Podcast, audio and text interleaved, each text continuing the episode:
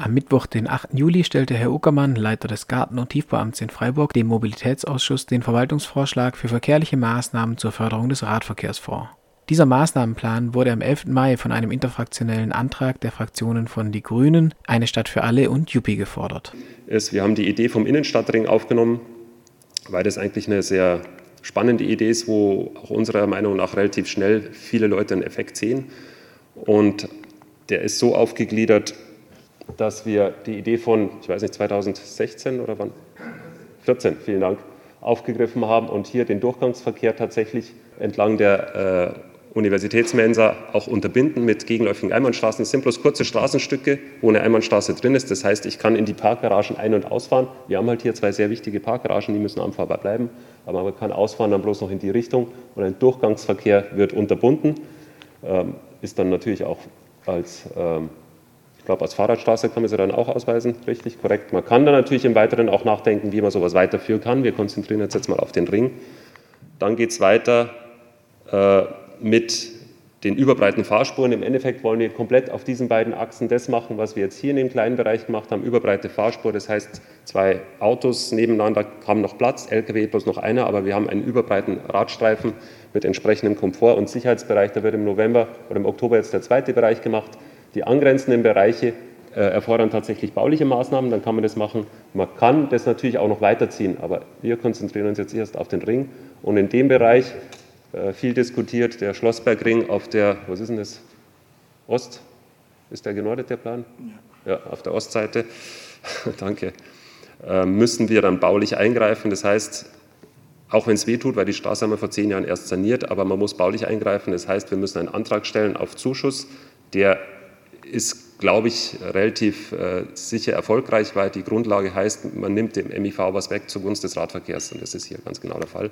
Wird eine relativ teure Angelegenheit. Aber wenn man den Zuschuss bekommt und wenn man die Haushaltsmittel bekommt, wäre das im Doppelhaushalt umsetzbar. Wir müssen halt andere Projekte zurückstellen. Das würden wir jetzt machen. Kurzfristig heißt dieses Jahr noch 2020 die Einbahnstraßenregelung und mittelfristig heißt im nächsten Doppelhaushalt versuchen, die baulichen Mittel umzusetzen. Dann kommt noch dazu, mehrere Fahrradstraßen festgelegt. Hätten wir uns jetzt mal auf die Wenzinger Straße, da ist noch nicht klar, wie wir mit der Polizei einig werden, ob wir tatsächlich baulich komplett unterbinden können, weil es nicht ganz einfach ist. Die Polizei muss hier in dem Bereich relativ schnell zufahren können und da müssen wir mit Ihnen noch sprechen. Vielleicht geht es auch mit einer Einengung und einer Einbahnstraße, ähm, wird sich mit der Polizei ergeben. Aber auf jeden Fall wird es eine Verbesserung für den Radverkehr und wir haben dort ja sehr, sehr hohe Zahlen, das ist Ihnen ja alles bekannt.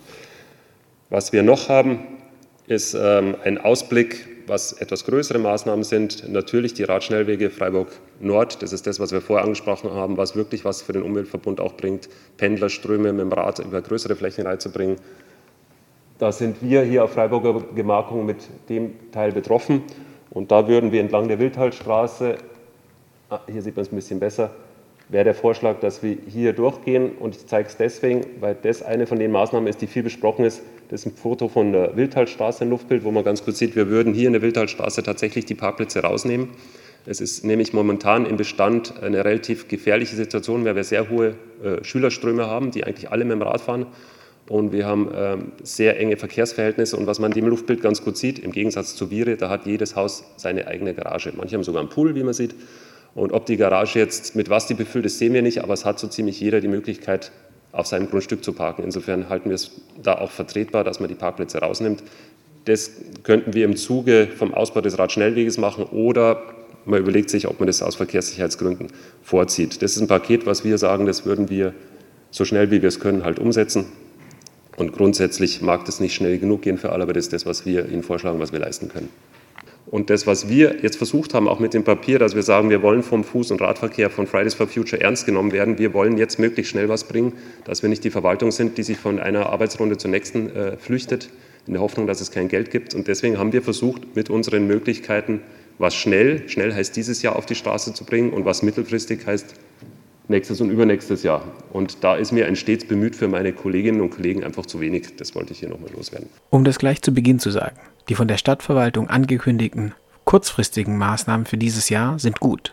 Genau solche Maßnahmen wurden von Radaktivisten und Aktivistinnen in Freiburg seit Jahren gefordert. Maßnahmen, die nicht teuer sind und schnell umgesetzt werden können. Allerdings muss es auch dem Garten- und Tiefbauamt einleuchten, dass Maßnahmen, die schon 2014 vom Gemeinderat beschlossen wurden, sechs Jahre später keine Begeisterungsstürme mehr auslösen. Zugegeben, es waren auch Überraschungen in der Mobilitätsausschusssitzung dabei. Der Rückbau der Parkplätze in der Wildtalstraße ist ein erster wichtiger Schritt. Da die Bauarbeiten am Radschnellweg von Denzlingen nach Freiburg aber auch bereits im kommenden Jahr beginnen, ist diese Maßnahme notwendig und fast schon überfällig. Der einschränkende Kommentar von Herrn Öckermann, dass in der Viere sowas nicht so einfach gehen würde, weil da ja nicht jeder eine Garage hätte, verdeutlicht die weiter anhaltende Zurückhaltung des Garten- und Tiefsbeamts beim Thema Parkplätze im öffentlichen Raum. Kleine Lichtblicke lassen sich dem Statement aber auch entnehmen. Die Maßnahmen auf dem südlichen Innenstadtring entlang der Belfort, Rempart und Wallstraße sollen nur der erste Schritt sein. Das lässt auf eine bereits erprobte Lösung in der Verlängerung dieser Achse in Richtung Osten hoffen.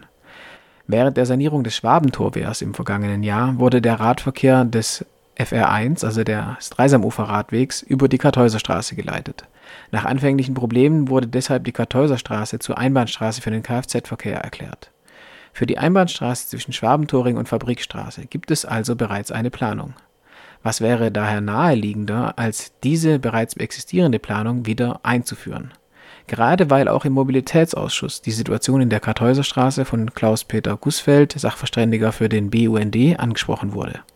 Äh, ich möchte mal kurz den, den Aspekt nochmal äh, auf den, auf den Fußverkehr legen. Der kommt nach meiner äh, Durchsicht und Vorlage auch in, in, entschieden zu kurz. Und der selbst in den letzten Monaten verstärkt zu Fuß durch Freiburg gegangen. Und das sind teilweise wirklich unzumutbare Verhältnisse, also gerade das Gehwegparken, das zugelassene Gehwegparken also auf dem Weg hier zum Ratssitzungssaal in der Kartäuserstraße bin ich dann hinter einer, einer, Frau mit, mit, mit, mit Kind hergelaufen. Es war keine Möglichkeit mehr zu überholen zwischen, zwischen äh, zugelassenem Parkplatz und wuchernder äh, Hecke auf der anderen Seite. Also musste man dann im Schritttempo hinterherlaufen, um nicht auf die Straße auszuweichen. Gegenverkehr war überhaupt nicht möglich von Fußgängern. Die mussten sich dann zwischen den parkenden Autos oder in die Hecke drängen, um dann jemanden vorbeizulassen. Also das sind Verhältnisse, die, die, die entsprechen nicht den Vorgaben. In der Kartäuserstraße würde eine Einbahnregelung für den Kfz-Verkehr dazu führen, dass der Radverkehr in Ost-West-Richtung einfach auf der Fahrbahn fahren könnte und die bisher ausgewiesene Radspur dem Fußverkehr zur Verfügung stehen würde. Damit allerdings nicht genug. Die angesprochenen Parkplätze auf den Gehwegen in der Kartäuserstraße widersprechen dem vom Gemeinderat vor mehr als zehn Jahren verabschiedeten Verkehrsentwicklungsplan. Dieser sieht bei geschlossener Bebauung eine Mindestbreite von 2,5 Metern bei Gehwegen vor eine Breite, die der Gehweg in der Kartäuserstraße fast nirgends aufweist, weil dort Kfz-Parkplätze von der Stadtverwaltung ausgewiesen wurden. Beim Bau der Gehwege wurde damals zweieinhalb Meter für den Fußverkehr vorgesehen. Nur irgendwann hat wohl jemand entschieden, dass es wichtiger ist, Autos darauf abzustellen. Eine Entscheidung, die wieder rückgängig gemacht werden kann und muss. Auch der Gemeinderat Ramon Katrein aus der Juppie-Fraktion sprach die Problematik der Gehwegparker an. Ja, vielen Dank. Ich möchte mich auch dezidiert äh, für die Maßnahme in der Wildtalstraße erstmal bedanken. Die hat mich sehr gefreut. Ich bin da tatsächlich äh, vor ein oder zwei Wochen lang gelaufen. Ähm, zumindest wenn ich jetzt die Straße nicht verwechsel, ist das eine dieser typischen Straßen, wo man als Fußgänger lieber auf der Straße läuft als auf dem Bürgersteig, weil man sowieso alle zehn Meter runter muss, weil ein Auto da parkt. Also ich würde mir tatsächlich von Ihnen noch mehr Mut wünschen, genau solche Stellen in der Stadt ausfindig zu machen und noch viel mehr anzugehen. Ich weiß, das äh, ist äh, ein Stich ins Wespennest sozusagen, aber da fallen mir noch sehr viele Ecken ein. Stichwort Reutebachgasse, Stichwort Admiral Spee Straße, wo wir genau auch diese Kreuzungssituationen haben, die vorhin beschrieben wurden, die Autos wirklich in den Kurven teilweise parken und überall sind spielende Kinder oder auch Kinder auf dem Weg zur Schule, die gefährdet werden und das sind alles Straßen, wo man als Fußgänger nicht gerne langläuft oder auf dem Gehweg praktisch gar nicht langkommt. Also das vielleicht einfach nochmal als, als äh, Wunsch formuliert für die nächsten kurz-mittelfristigen Maßnahmen. Schauen Sie sich die Stadt vielleicht einfach mal stadtteilmäßig so ein bisschen durch und schauen gerade auch in die Wohnstraßen. Ich weiß, Anwohner parken hin und her, aber wenn beide Straßenseiten zugeparkt sind und quasi nur noch eine Fahrbahn frei ist und, und der Gehweg zugeparkt ist, ist es einfach zu viel.